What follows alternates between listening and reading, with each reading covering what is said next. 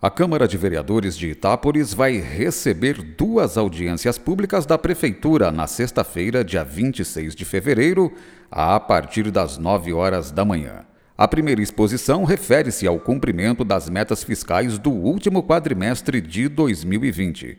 Vão ser apresentados a execução orçamentária, os valores empenhados e pagos, os possíveis déficits e superávites. A audiência também vai apresentar os percentuais gastos da receita corrente líquida na educação, na saúde e no pagamento de pessoal.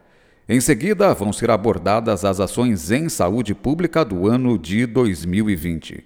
Dados como quantidade de viagens realizadas, exames e consultas médicas, cumprimento de emendas impositivas dos vereadores e números referentes ao coronavírus vão ser também expostos.